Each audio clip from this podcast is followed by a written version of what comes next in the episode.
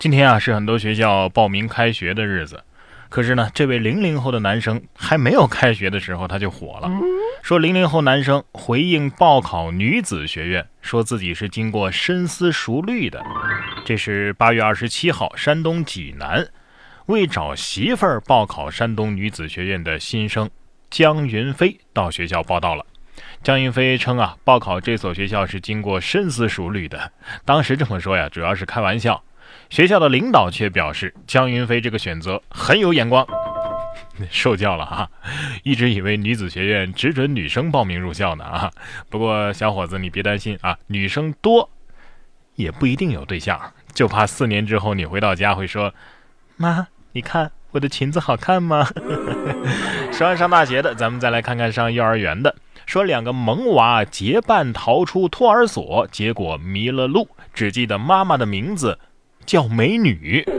八月二十七号，云南施甸警方巡逻的时候，发现两名幼童在路中玩耍，周围没有大人陪伴，十分的危险。民警上前询问的时候，萌娃呢不知道自己的名字，呃，只记得妈妈叫美女。经过一番周折之后啊，终于是找到了家人。原来啊，两个人是从托儿所偷跑出来的。这可麻烦大了，这满大街的阿姨呀、大妈呀，全都叫美女。你随便找家服装店进去，里边的导购都得叫你美女。现在的小孩啊，是该好好教教了啊！我也不止一次的在节目里说过这么一句话：管管孩子，救救游戏吧。说十三岁的女孩报警说：“我有四个朋友被杀了，他们还要杀我。”救我呀！二十八号的下午，高邮警方接到了一条短信报警，说我有四个朋友被杀了，他们还要杀我。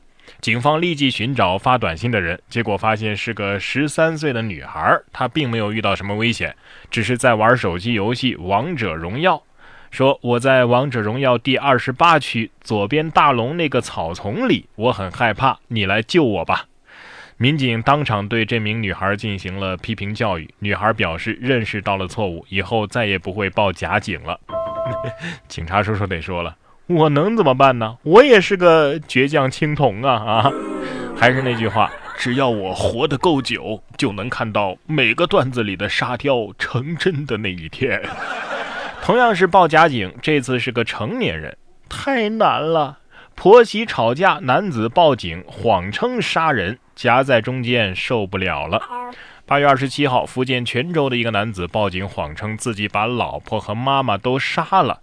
民警赶到现场之后，发现该男子是因为婆媳长期吵架，夹在中间受不了了，想看下我被抓之后他们会不会爱我，为我各让一步。男子称报警是为了吓唬我，不可能为了一个人放弃另一个呀。男子因为报假警被行政拘留五天。你听听这男子的台词，想看看他们会不会爱我，为我各让一步。我不可能为了一个放弃另一个。听听这是什么脚踏两条船的渣男发言啊啊！结果是在说婆媳关系。已婚女人看了会沉默，已婚男人看了会流泪，单身狗看了。表示太惨了，哎，不过一个电话就换来了五天的清静，你也算是机智了。下面这位同样很机智啊，被朋友嘲笑胆子小，公司高管居然开宝马偷盆栽，证明自己胆子大。这是在杭州，贺某与朋友聚餐的时候被嘲笑胆子小，为了证明自己胆子大，他开着宝马到一个店铺里偷了三盆盆栽。被监控给拍了下来。据了解啊，盆栽价值两百元。贺某是当地几家酒店浴场的股东和高管。最终，贺某被拘留三天，并且要赔偿受害人的损失。成年人居然靠偷东西证明你胆子大，难道不应该是靠随便请病假、不听甲方爸爸、不接老板电话来证明吗？不对，他自己就是老板啊，所以证明不了是吧？再说了，你要那么大胆子做什么呢？又不是腰子是吧？还能烤个大腰什么的。不过对于我们这些作为普通员工的成年人来说呀，我们的叛逆还真就是，比如说一次吃两份外卖呀，收到老板的消息之后，故意过十分钟才回复啊。年纪大了，即使是这样也觉得好刺激，是不是？可是有钱人的快乐还真就不一样。你看沙地的一位富爸爸，因为儿子过生日想买模型当礼物，结果呢？误买了两架二十六亿的飞机。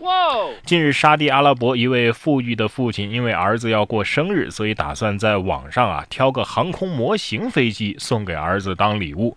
结果没想到误买了两架加长版的真的客机，价值三点二九亿欧元，合人民币就是二十六点一亿人民币呀。这位富裕的父亲是沙地能源行业的投资者，他的儿子对航空航天领域是情有独钟啊。是一个航空迷，他本来打算买客机 A 三五零这种类似型号的比例的模型送给儿子当生日礼物的，但是这位父亲英文不太好，在向生产商客服咨询的时候呢，无法进行适当的沟通，结果就闹出了这样的乌龙，购买了两架真的客机。哼，他的钱还真就是大风刮来的呗啊，钱不钱的无所谓，我主要。想要这个爸爸，这人一旦有了钱啊，还真就是变得粗心大意了，是吧？而且有钱人做事啊，就是不自由。像我们这些穷人，都是随心所欲的。薪酬的薪，锁住的锁，欲望的欲，随自己的薪酬锁住了自己的欲望。所以，我们生而为人的乐趣就是上班只有工作能让我快乐。可是马云却说呀，人最好一周只工作三天。晚上呢，该去唱歌唱歌，该去跳舞跳舞。二十九号，二零一九世界人工智能大会，马云和马斯克就工作问题发表了看法。马云表示啊，活到一百二十岁不一定就是好事儿，像祖父啊、曾祖父啊，还得努力工作。马云认为啊，人们每天工作四个小时，每周工作三天就足够了。晚上可以去卡拉 OK 呀，啊，去舞会呀。人工智能可以让人从工作当中解放出来，真正的感受到生而为人的乐趣。不是啊，老板，你让我们加班的时候可不是这么说的呀！啊，你不是说是福报吗？啊，明白了，普通人九九六不就是为了让老板能够体会这样的生而为人的乐趣吗？都怪你们各位在淘宝上买了太多的东西了，才能让他这么天天在这扯淡。哎，不过也有不懂电子支付的，说男子为了坐公交车，把手机直接投进了钱箱。八月二十六号，广州乘客刘先生在乘坐三四六路公交的时候，由于对手机电子支付的方式不了解，误把手机投进了钱箱里。手机里有十分重要的数据，乘客十分紧张。公交公司在隔日接到求助电话之后啊，历经了一个多小时的翻找，终于找到了手机，并且交还给了刘先生。这是真用手机支付啊啊！你不会用电子支付的样子，像极了刚到咱们大陆的台湾同胞。不过中年人以上啊，对新事物的接受总是需要一个时间的，他们努力学习的样子也真的挺可爱的。